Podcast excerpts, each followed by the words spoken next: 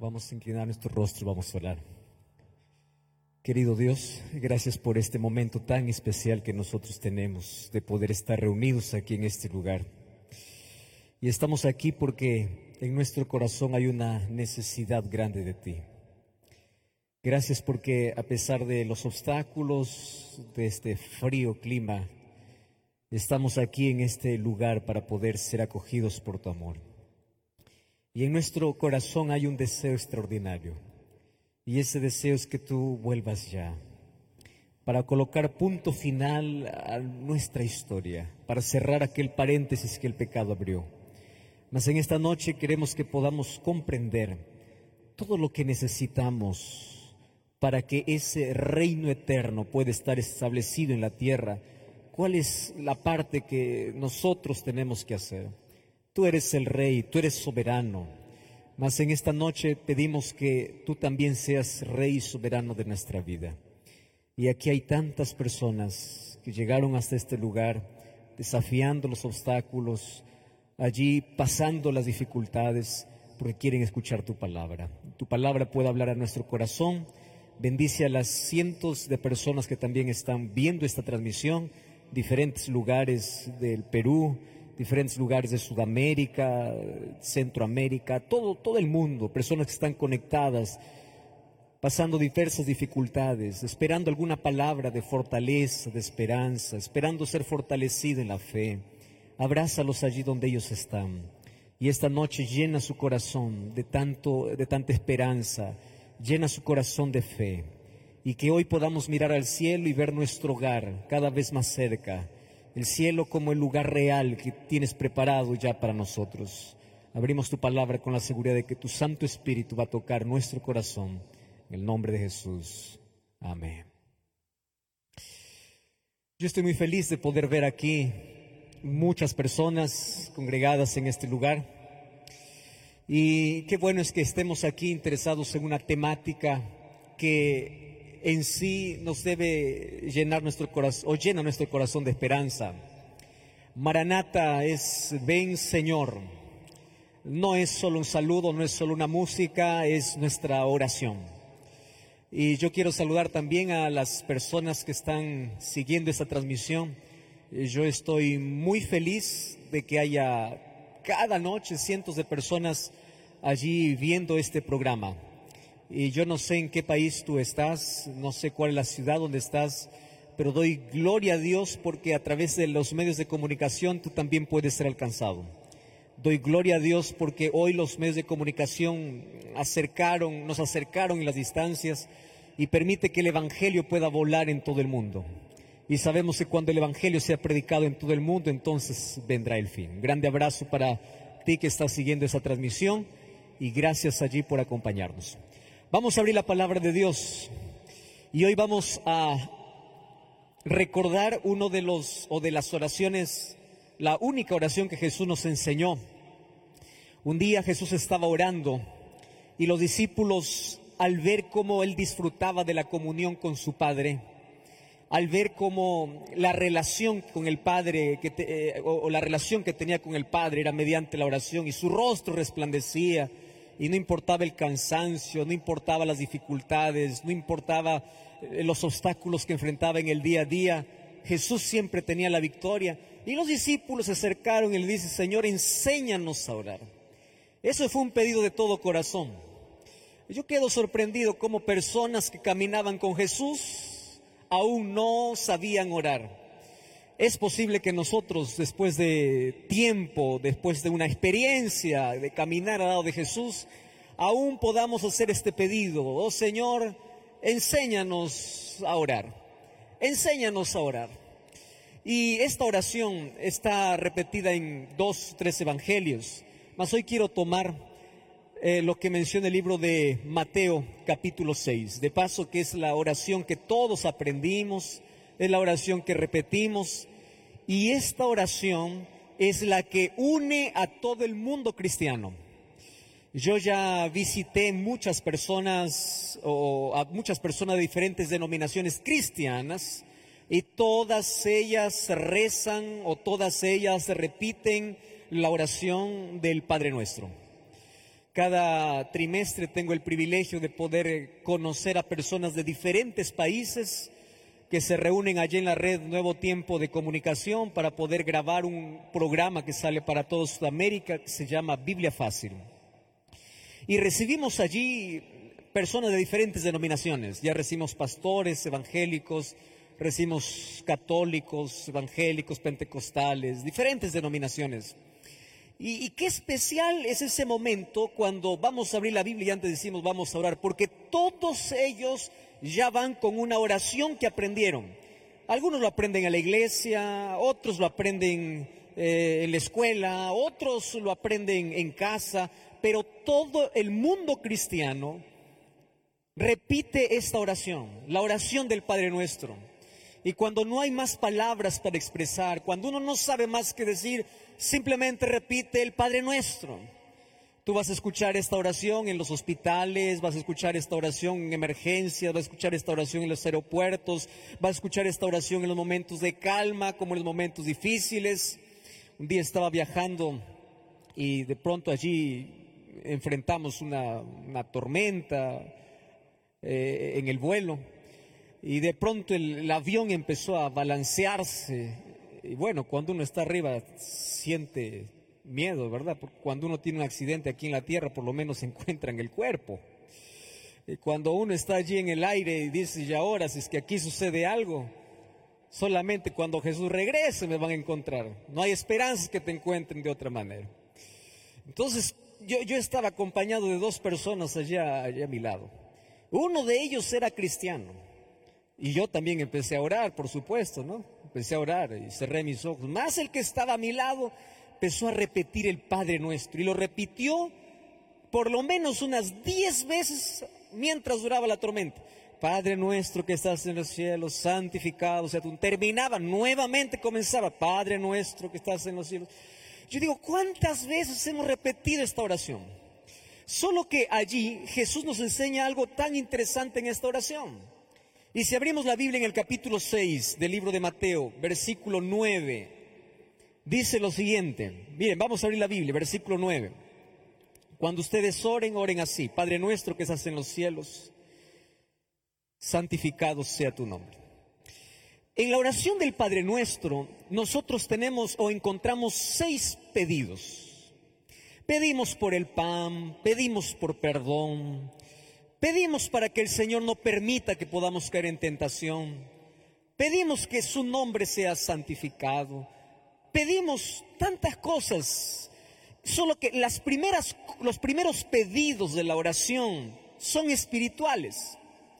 Y yo quedo impresionado que cuando Jesús nos enseña a orar, el segundo pedido que tiene la oración tiene que ver con el reino. Versículo 10 dice así, venga tu reino. ¿Cuántas veces hemos repetido esta oración? Muchísimas.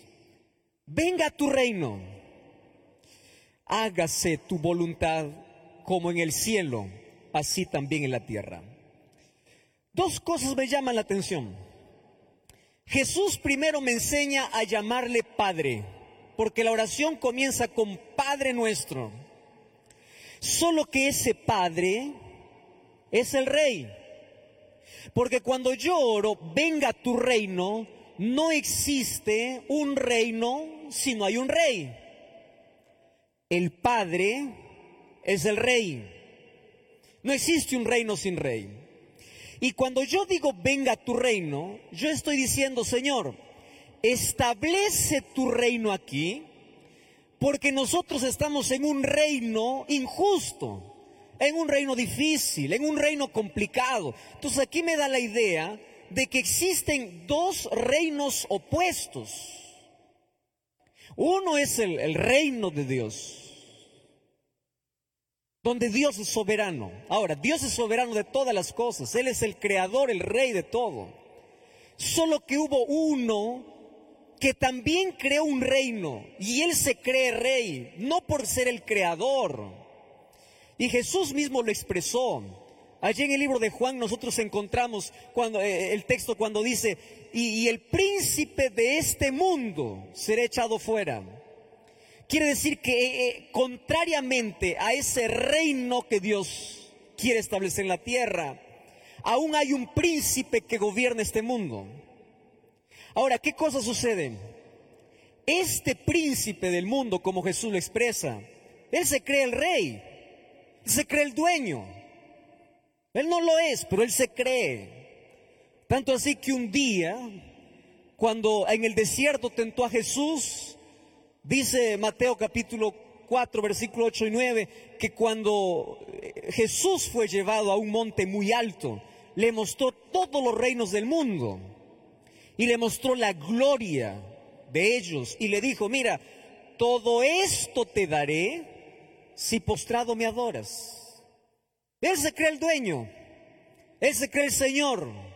Entonces cuando nosotros oramos y decimos, venga tu reino, estamos demostrando nuestra inconformidad. Quiero que tú seas, tú establezcas el reino. Ahora, cuando Jesús vino aquí a la tierra, Él habló mucho acerca del reino. Las parábolas de Jesús decían, el reino de los cielos es semejante. Y me interesa mucho lo que dice Mateo capítulo 4, versículo 17. Allí Jesús dice, Jesús comenzó entonces a predicar y a decir, arrepentíos porque el reino de los cielos se ha acercado. Entonces yo, yo aquí levanto la, la interrogante para todos. ¿Qué reino nosotros estamos pidiendo en la oración del Padre Nuestro? Cuando yo digo, venga tu reino, ¿Qué reino estoy pidiendo? Entonces vamos a analizar en esta noche dos aspectos de este reino. En primer lugar, el reino que Jesús vino a establecer en su primera venida tenía que ver con aquel reino de gracia, con aquel reino que sería instalado en el corazón de las personas donde le permiten a Dios ser rey y soberano.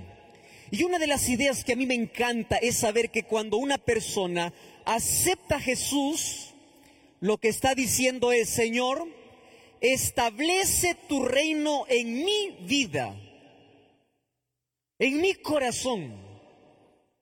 ¿Por qué? Porque donde está Dios o donde está Cristo, hay un reino, porque Él es el rey. Para que exista un reino, solo necesitamos que haya un rey. Y si Jesús está en tu vida, entonces tu vida, en tu vida se convierte parte de ese reino. Si tu familia tiene a Cristo en la vida, tu familia se convierte en parte de ese reino. Este reino ahora no, no es un reino material aquí en la tierra, es un reino que se establece en el corazón de las personas que aceptan a Cristo como el soberano rey. El territorio de ese reino hoy es el corazón. Sin embargo, nosotros soñamos con el reino de gloria. Y la Biblia habla mucho acerca de ese reino de gloria. Cuando vamos a Apocalipsis capítulo 11, versículo 15, allí dice, los reinos del mundo han venido a ser de nuestro Señor y de su Cristo. Y Él reinará por los siglos de los siglos. Ahora entonces nos encontramos con la realidad de ese reino glorioso, de ese reino que se establece el momento cuando Jesús viene para esta tierra. Entonces yo, aquí voy a resumir lo que estoy hablando. Cuando yo oro así al Señor, le digo, Señor, venga tu reino, la primera idea que yo le estoy diciendo es, Señor, establece tu reino en mi vida. Porque aquellos que participan de ese reino de gracia, un día serán partícipes del reino de gloria. Y yo quiero que ah, en su mente puedan, puedan dibujar aquí una, una semejanza. Fíjense una cosa. En el reino de gracia, donde Cristo es el rey de la vida, en ese reino el hombre o el ser humano es regenerado. Me encanta esa palabra regenerado. Cuando Dios establece su reino en nuestro corazón, nuestro corazón es regenerado. Y cuando nuestro corazón es regenerado, nos preparamos para ese reino glorioso que Cristo va a establecer después de su segunda venida. Solo que para participar de ese reino, solamente participarán aquellos que han sido glorificados. No se pierdan, por favor, estas dos palabras. El reino de Cristo hoy en mi vida hace que el ser humano pueda ser un hombre regenerado. Y el reino que Cristo establece después de su segunda venida van a participar de ese reino aquellos que han sido regenerados por Dios, pero ahora para participar de ese reino glorioso, todos participan siendo glorificados, transformados para siempre. Entonces, si yo digo, oh Señor, yo sueño con tu venida, yo sueño con que Cristo venga, yo quiero que Cristo venga, y en la oración yo digo, venga tu reino, lo primero que estoy diciendo es, Señor, regenera mi vida para que cuando tu reino sea establecido, yo pueda entrar en ese reino, porque allí tú me vas a glorificar. Y ahí el apóstol Pablo enseña que allí lo corruptible se hace incorruptible nuestra naturaleza de pecado es transformada. Ahora nuestra naturaleza está en armonía con Dios.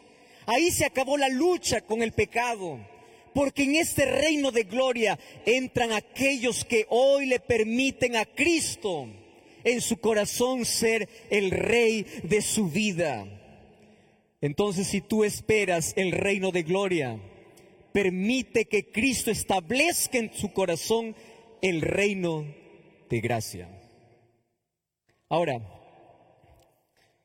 la respuesta para la pregunta de qué reino estamos hablando y aquello que les estoy hablando en este momento está eh, eh, en la siguiente expresión de la oración. Dice así, venga tu reino y qué cosa continúa, hágase tu voluntad. Ustedes saben que es la parte más difícil de poder pronunciar. Lo podemos pronunciar de manera descuidada, lo podemos pronunciar porque lo hemos aprendido de memoria, pero yo no sé si ustedes se han puesto a pensar que la palabra sea hecha tu voluntad está unida a la palabra venga tu reino. ¿Por qué razón? Donde está el reino de Dios, se hace la voluntad de Dios. Y escuchen lo que les voy a decir ahora. De toda la oración, el momento cuando nosotros nos abandonamos completo a Dios es cuando le decimos, venga tu reino y hágase tu voluntad. Este es el pedido de entrega. En otras palabras, tú estás diciendo, Señor, yo renuncio a mi voluntad para hacer tu voluntad. Venga tu reino, establece tu reino. Yo quiero que tú seas rey. Y cuando tú eres rey en mi vida, en mi vida, tú como rey, tú estableces las reglas. Tú estableces los gustos. Tú estableces cómo voy a vestir, qué voy a comer, qué voy a hacer, qué no voy a hacer, porque tú eres el rey. La parte más difícil de la oración es, como quiero que tú seas el rey, quiero que tu voluntad sea hecha. Así como tu voluntad es hecha en el cielo, hoy sea hecha en la tierra, pero para que sea hecha en la tierra, tiene que comenzar tu voluntad en mi corazón. Mis amigos, y si hay algo que a nosotros nos cuesta realmente en la vida, es entregarnos completamente a Dios. Por una razón. Todos nosotros queremos tener el control de nuestra vida. Qué difícil es renunciar a nuestra propia voluntad para hacer la voluntad de Dios. Renunciar a nuestros gustos para estar en armonía con Dios. No es sencillo. No es fácil decir, venga tu reino y hágase tu voluntad, quiero hacer tu voluntad. No, eso es renunciar, eso es decir así, Señor, te entrego el control completo de mi vida. Y cuando tú entregas el control completo de tu vida, es Dios quien gobierna tus, tus pensamientos. Es Dios quien dirige tus decisiones. Es Dios que te ayuda en todo momento. Entonces, cuando tú tienes la seguridad de que Dios es el soberano en tu vida, tú duermes feliz. Hoy tú puedes ser despedido del trabajo, pero eso qué importa porque Dios es el que gobierna. Hoy puedes pasar por crisis, pero eso qué importa porque Dios es el que gobierna tu vida. Pero los seres humanos hemos aprendido a querer tener el control de todo. Por eso es que nos desesperamos, nos angustiamos, queremos solucionar todo. Y ustedes saben cuándo nosotros aprendemos a soltar nuestra voluntad, cuando nos quebramos, cuando hay dolor, cuando allí tragamos el polvo de la arena de fracaso, cuando nos quedamos sin esperanza, cuando ya no tenemos fuerza. Allí recién decimos, oh Señor, ya ahora sí, tome el control. Yo digo, ¿cómo sería nuestra vida si nosotros aprendiésemos a entregar el control completo de nuestra vida? ¿Cuántos momentos amargos de la vida nos evitaríamos? Hace algunos meses yo visité a una cárcel y allí fue el pedido de uno de los muchachos, eh, hijos de una de nuestra hermana de la iglesia adventista. Pastor, vaya a visitar a mi hijo. Mi hijo quiere poder quiere, quiere conversar con un pastor. Hicimos todas las solicitaciones, todos los permisos y en la hora de visita ingresé allí a la, a la cárcel. Yo ya he visitado muchas cárceles, más esta cárcel era particular. Ustedes no tienen idea el dolor que uno siente cuando ve tantas personas que no tienen libertad para nada. Una cosa es no tener libertad, pero otra cosa es estar en un lugar donde no solamente estás esclavizado, donde no solamente estás en un cuarto, sino estás en una situación realmente terrible, triste. Y ahí me conversaba con, el muchacho en, esa hora de visita. Él me dijo lo siguiente, pastor, si tan solamente, si solamente aquel día yo hubiese hecho caso a lo que dijo mamá, si solo aquel día yo hubiese orado, si solo aquel día yo hubiese por lo menos levantado mis ojos al cielo para decir, Señor, guíame este día, yo no estuviera aquí. Y él fue culpado porque estaba dentro de una pandilla donde asesinó a otro muchacho, solo que, claro, él estaba dentro de la pandilla, él, él, no mató, pero también fue culpado por estar dentro de ese grupo que quitó la vida del otro. Y él me dice, ¿cómo si yo quisiera retroceder el tiempo, retrocedería justamente a ese día? Porque ese día yo entregaría mi voluntad a Dios, pero yo prefería hacer mi voluntad cuánto fracaso en la vida, cuánto dolor en la vida tenemos cuando seguimos nuestra voluntad. Cuánto dolor cuando no dejamos que Jesús sea el rey de nuestra vida. ¿Quién domina nuestra vida?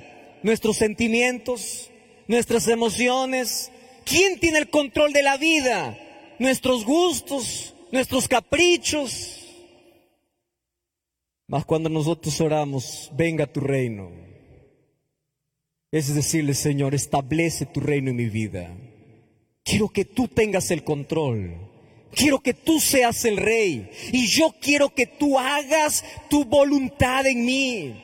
Yo quiero que tú hagas tu voluntad o yo quiero hacer tu voluntad. Por eso renuncio a mi voluntad. Ahora yo tengo una pregunta para hacer. ¿Qué cosa en la vida puede impedir que Dios sea el rey en nuestra vida? ¿Qué cosa puede impedir que Dios establezca su reino en nuestro corazón? Hay muchas cosas. Puede ser el placer, el gusto, puede ser tantas cosas más.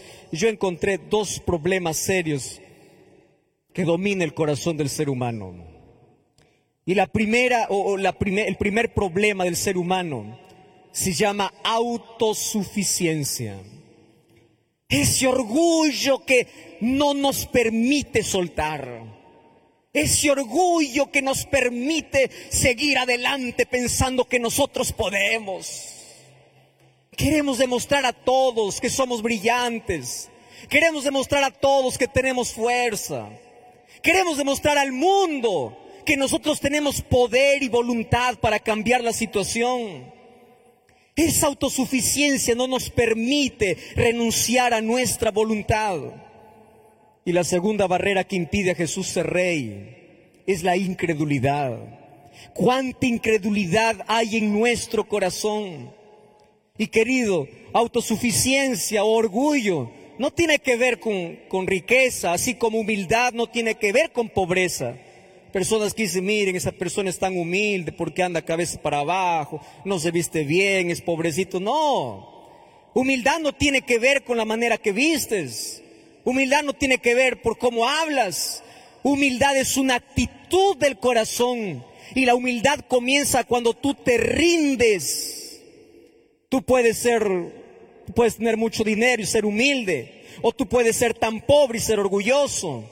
Porque la humildad es una actitud del corazón donde comienzas reconociendo que hay un Dios superior, hay un Dios a quien te rindes, hay un Dios que hace su voluntad en tu vida.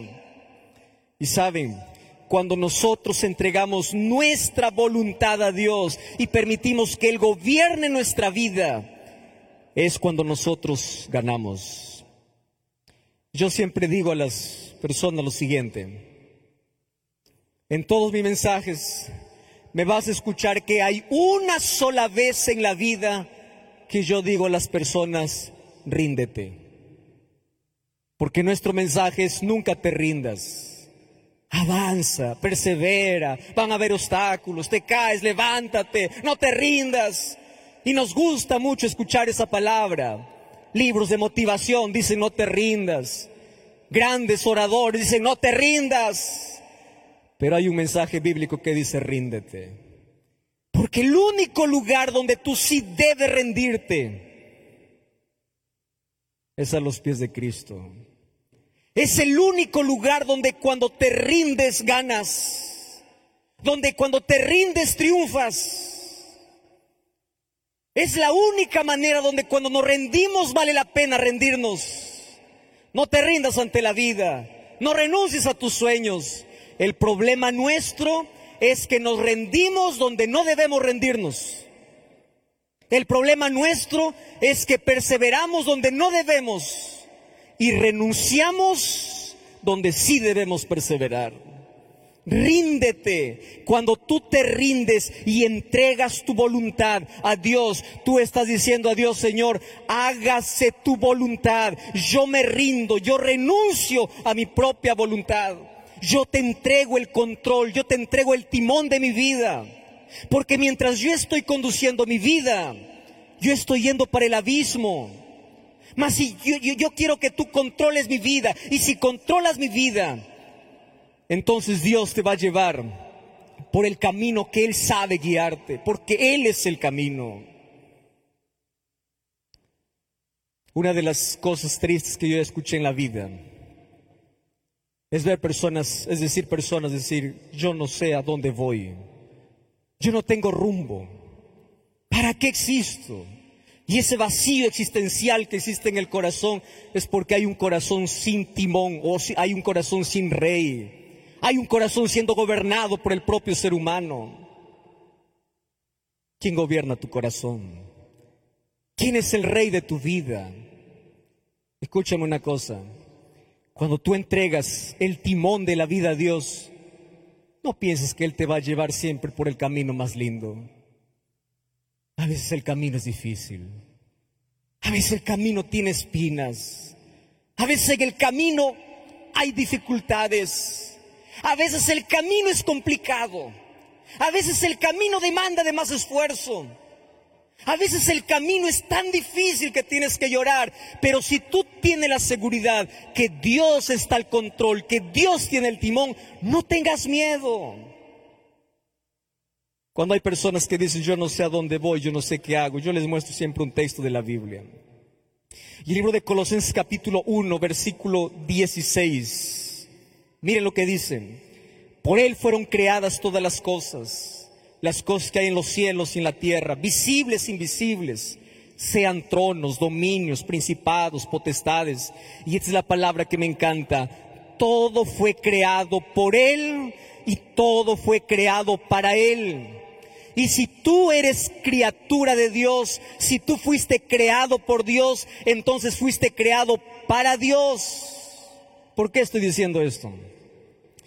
Porque existen dos tipos de personas en este mundo. Un grupo de personas que quiere tener el control de todo. Y esta noche yo voy a hablar especialmente para ese grupo de personas. Porque yo sé que el segundo grupo de personas no está aquí esta noche. Aquí está solamente el primer grupo de personas. Entonces, hay un grupo de personas que quieren tener control de todo. Y sabes, eh, yo conozco tantas historias. Y son personas honestas, son personas cristianas, son personas sinceras. Son personas que dicen, pastor, miren, yo tengo el control de mi vida. Y yo tengo el control para poder hacer o no hacer ciertas cosas. Y hay personas que están luchando todos los días con un vicio. Todos los días están luchando en contra de su voluntad. Luchan y luchan por tener el control. Luchan, más se desgastan la fuerza. Ya no tienen más fuerza para continuar porque sienten que todo se va de las manos. Todo está fuera de control. Estoy hablando para ti que no puedes dejar el alcohol. ¿Cuántas veces prometiste dejar el alcohol y ese alcohol te domina? Estoy hablando para ti que este momento estás fumando un cigarro. Tú prometiste la semana pasada fumar la última cajetilla de cigarro y hasta hoy no has podido porque quieres tener el control. Pero cuando tú tienes el control, entonces un vicio te gana, el pecado te gana. Estuve haciendo una campaña en Chile hace dos años. Y yo conocí una señora que durante toda la semana asistió a un coliseo para escuchar los mensajes.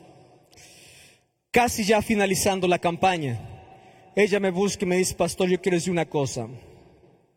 Yo asistí aquí durante toda la semana y yo quiero mostrarle algo. Y sacó allí de, de su chaqueta, de su abrigo, unas tres cajetillas de cigarro. Me dice así, mire pastor, yo vine a escuchar aquí el mensaje y cada 10 o cada 15 minutos yo salía al baño porque tenía que fumar. Yo no resisto, yo ya intenté, ya prometí, ya hice de todo. Yo, yo ya quiero tener el control, pastor, pero esto me controla, esto me controla. ¿Qué hago? Ayúdeme. Persona que quería tener el control de la situación. Y yo le dije, mira, deja de tener el control. Entrega el control a Dios. Y ella me decía una cosa interesante.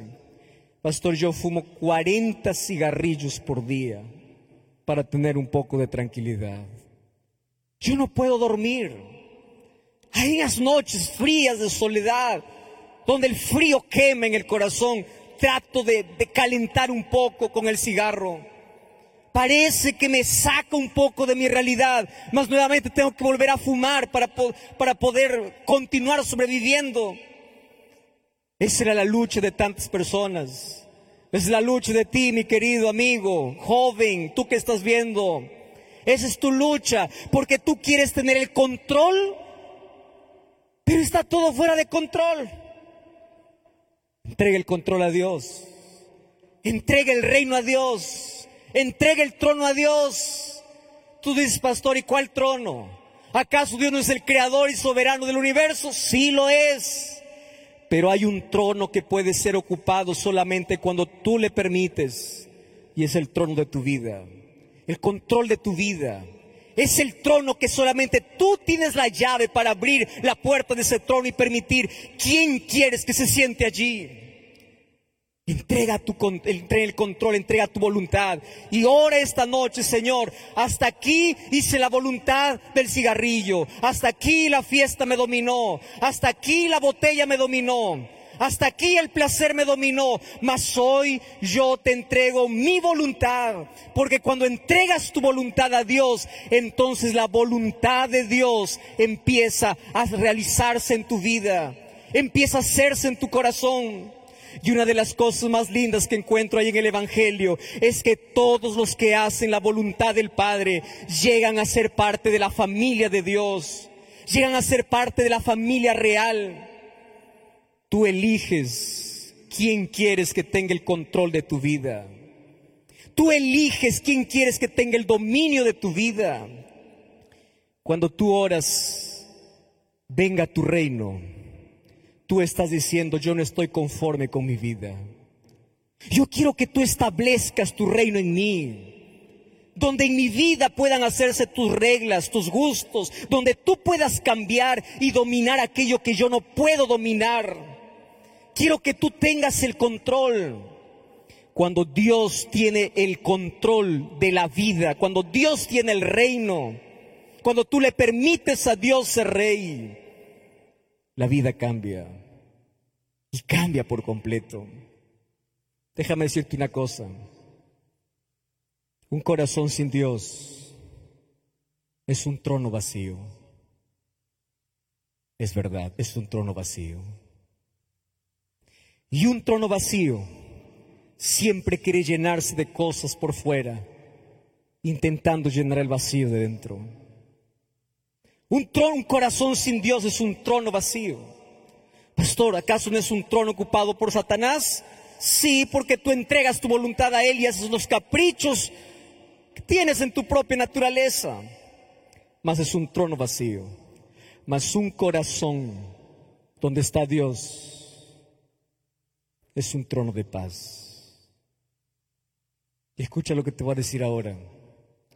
Cuando tú tienes en el corazón paz, no importa la tormenta que hay fuera. Mas cuando tienes el corazón vacío, tú tienes una tormenta en el corazón y una tempestad por fuera. Por más cosas buenas que tengas en la vida, tu corazón está en tormenta. Y todas tus acciones son tempestades.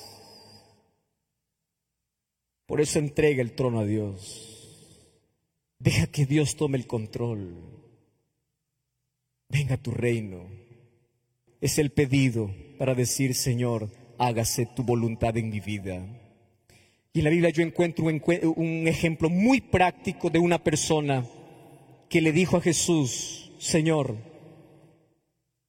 yo quiero ese reino. Lucas 23, 42 dice que un ladrón que estaba allá al lado de Jesús, después que se sintió perdonado por Jesús, Después que supo que su historia cambiaría, Él le dijo así, acuérdate de mí cuando vengas en tu reino. Si tú quieres participar de un reino eterno, deja a Dios ser hoy el rey de tu vida. Deja de tener tú el propio control de tu vida. Hasta aquí ya te diste cuenta que todas las cosas que tuviste bajo tu control salieron de tu control. Estás luchando, estás desgastándote.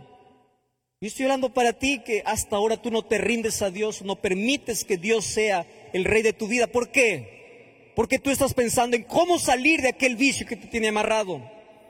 Tú estás pensando en cómo dejar el cigarrillo que, que fumas a escondidas y nadie sabe. Tú estás pensando, ¿y cómo voy a dejar la fiesta que tanto me gusta? Tú estás pensando, ¿y cómo voy a tener control sobre aquello que me domina? Es que todavía no has experimentado que Dios esté en el trono, que Dios esté al control. Por eso en esta noche, yo en el nombre del Señor te voy a hacer una invitación muy especial. Escúchame lo que te voy a decir. ¿Cuántas veces hemos orado, venga tu reino? ¿Cuántas veces hemos pedido que el reino de Dios establezca en la tierra?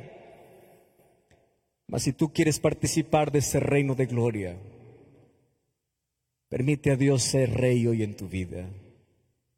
Permite que ese reino comience hoy en tu corazón. Permite que ese reino comience esta noche.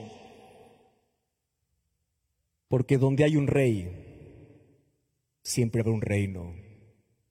Y si tú dejas que Jesús sea el rey de tu vida, tu vida se convierte en ese reino. eres el reino. O en tu corazón hay un reino. Pero tú eliges quién es el rey. Por eso en esta noche yo voy a hacer un llamado para todos los inconformes. Escúchame bien lo que voy a decir ahora. Este no es un llamado para aquellos que están conformes y felices con su vida. No, puedes seguir allí. Pero yo quiero invitar a aquel que está inconforme con su vida. Aquel que siente que algo le domina y no puede dominar. Aquel que está amarrado en un pecado, en un vicio.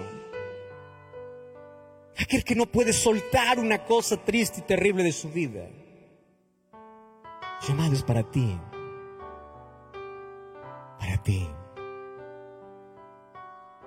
Deja el control a Dios. Ríndete a Dios. Permite que Dios sea el rey soberano en tu vida. La mejor elección que puedes tomar en la vida es que ese reino de gracia se establezca en tu corazón. Y cuando tú permites que ese reino se establezca en tu corazón, el Espíritu Santo empieza a trabajar de adentro hacia afuera, transformando tu vida, colocando en tu corazón las reglas del reino, los gustos del reino. Y la vida es más fácil. La vida es linda, la vida tiene esperanza. Pero por favor, no te resistas. Suelta tu voluntad. Renuncia a tu voluntad. Y dile a Jesús, quiero que se haga tu voluntad en mi vida. ¿Sabes por qué?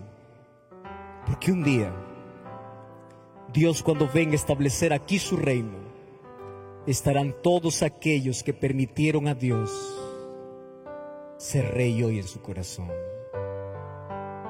Por eso si esta noche tú eres un inconforme, tú eres una de esas personas que dice, yo quiero entrar en ese reino, quiero Señor que vengas a acabar con el dolor, porque quiero tu reino. Pero hay algo que todavía no me permite entrar a ese reino.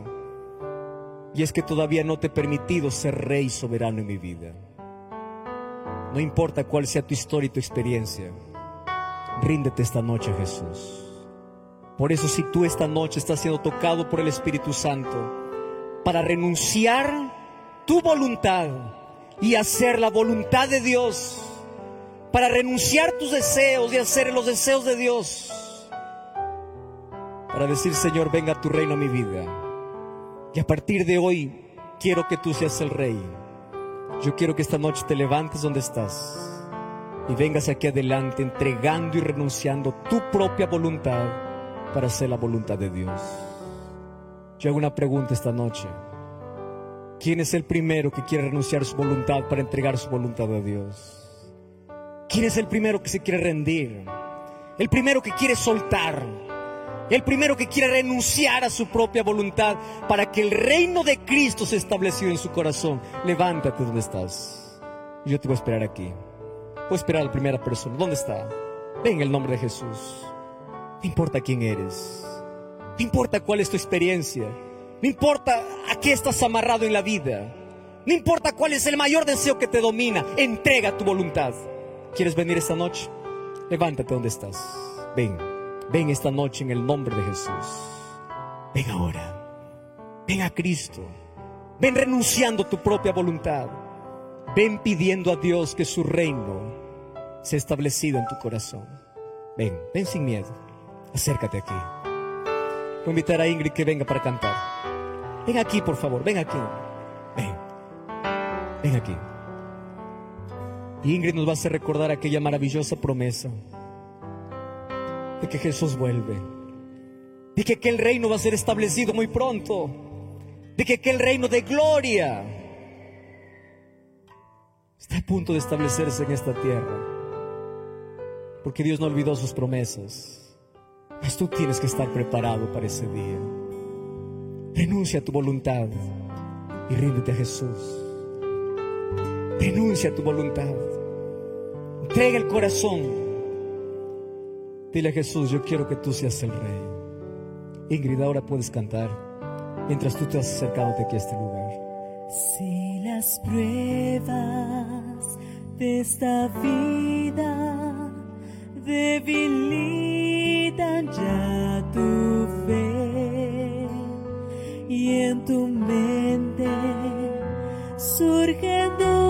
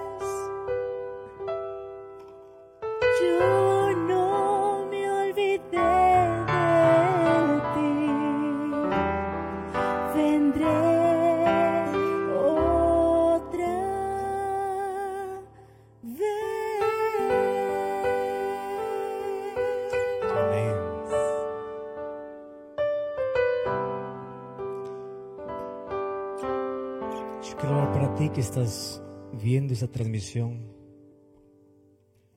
Allí en el país donde te encuentres. Escúchame.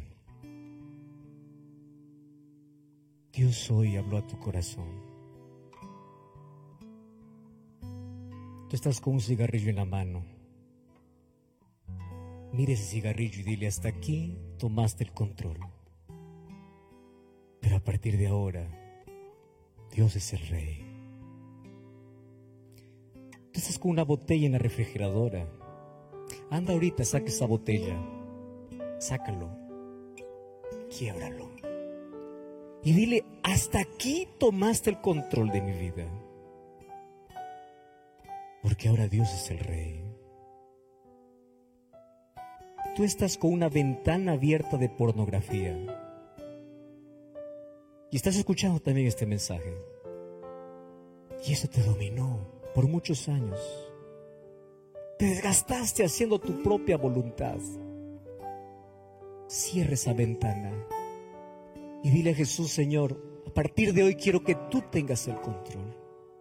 No sé cuál es tu lucha, mas Dios quiere establecer su reino en tu corazón.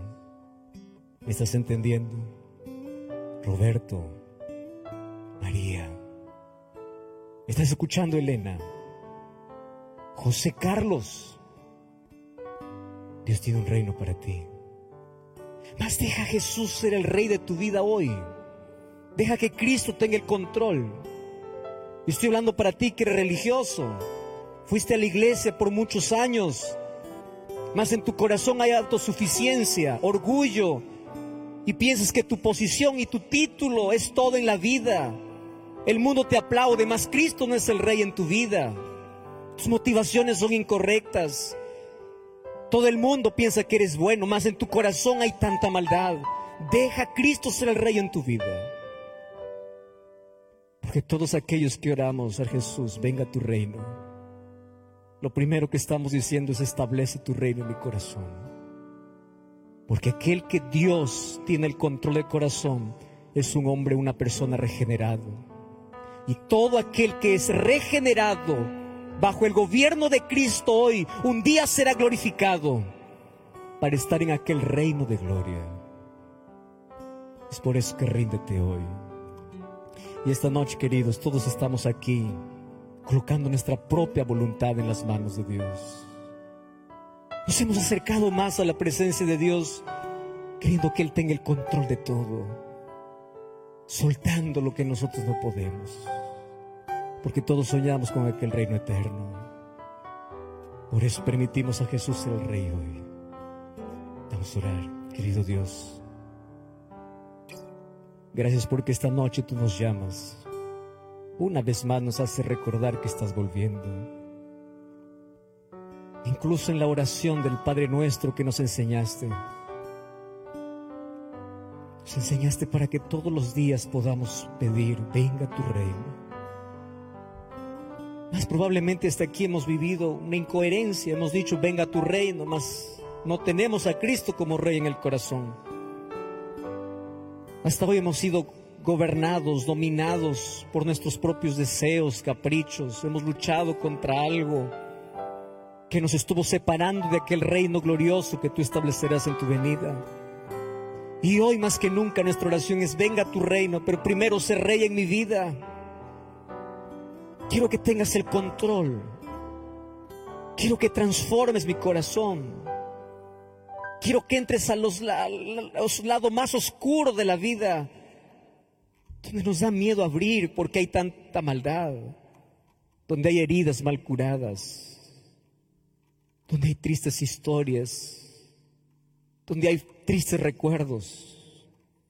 Ese lado oscuro del corazón que nunca entregamos porque aún nos causa placer, mas hoy queremos que tu presencia ilumine nuestra vida y tú empieces ese proceso de regeneración, de restauración, para que un día podamos participar de aquel reino eterno, cuando todos seamos glorificados.